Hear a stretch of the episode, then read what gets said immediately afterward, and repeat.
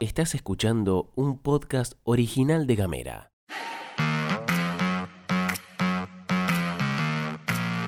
Hoy es martes 24 de mayo. Anunciaron aumento para estatales. Hubo renuncia en la Secretaría de Comercio y se vienen cambios en Afarte. Todo eso y algunas cositas más las escuchás acá. Bienvenidos, bienvenidas y bienvenides. Información Editorial. y buena onda. Las noticias en 10 minutos o menos. La pastilla de Gamera. Gastón Lodos. Flor Vaso. ¿Y vos?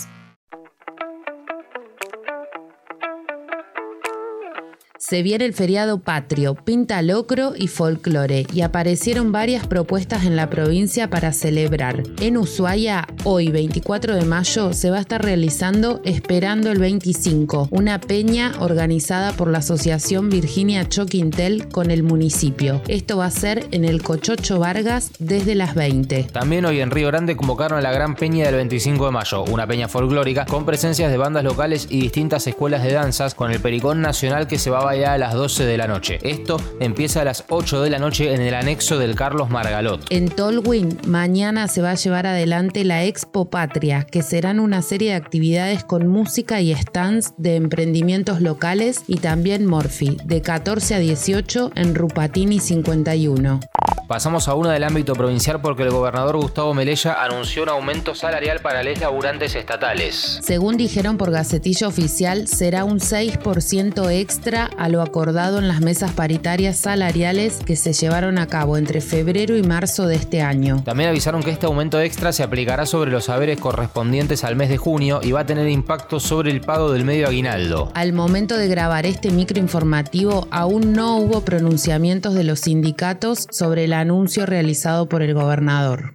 El gobierno nacional sigue dando vueltas para agarrarle la mano a la situación económica y en esa línea decidió sacar la Secretaría de Comercio Interior del Ministerio de Producción para llevarla al Ministerio de Economía, es decir, ponerla a cargo de Martín Guzmán. Después del movimiento, se conoció públicamente la renuncia del secretario de Comercio Interior, Roberto Feletti. En una carta, el economista expresó que la actitud más razonable era dar libertad a Guzmán para seleccionar funcionarios y funcionarias que compartan el rumbo definido y el programa fijado. Esto es porque Feletti expresa no estar de acuerdo con las herramientas económicas seleccionadas para hacerle frente a esta situación. Un nuevo eco en la discusión interna del gobierno nacional. Guillermo Hank, actual director del Banco Central y cercano a Guzmán desde la universidad, va a asumir como nuevo secretario de Comercio Interior. Suena correcto que Comercio Interior pueda depender del Ministerio de Economía. Para bien o para mal, ahora está todo en manos de Martín Guzmán y en la cancha se ven los pingos.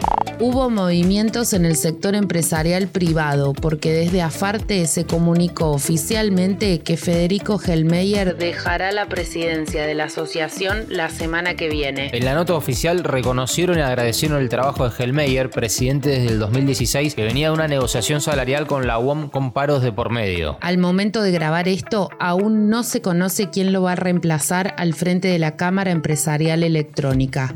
Pasamos a otro tema para contarte que Telma Fardín, acompañada por la Asociación Abuelas de Plaza de Mayo, va a llevar ante la ONU su denuncia por abuso sexual contra el actor Juan D'Artes. Se llega a esta decisión por parte del equipo jurídico que acompaña a la actriz debido a que desde hace varios meses se dilatan las audiencias del juicio que se está desarrollando en Brasil y el proceso judicial no avanza. Fardín dijo que el juicio no se anuló y que la gran estrategia de la defensa es jugar con los tiempos para que proscriba y que no se llegue a un final, agregando que quieren ganarme por cansancio, hacer que me quiebre, dijo Telma.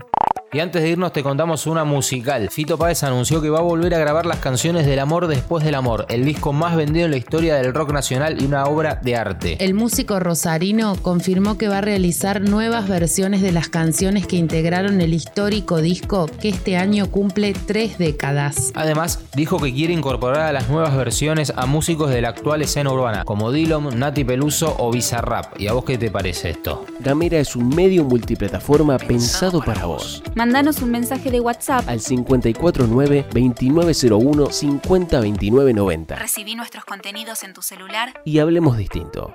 Buen martes, gamerianos y gamerianas. Gracias por habernos hecho el aguante. Recordá buscarnos en arroba gameratdf en las redes sociales que por ahí encontrás algo que te guste y que ande por ahí dando vueltas. Muchas gracias a todos. Este podcast fue editado por Candela Díaz. Que tengas una excelente jornada. Esto es todo, amigues.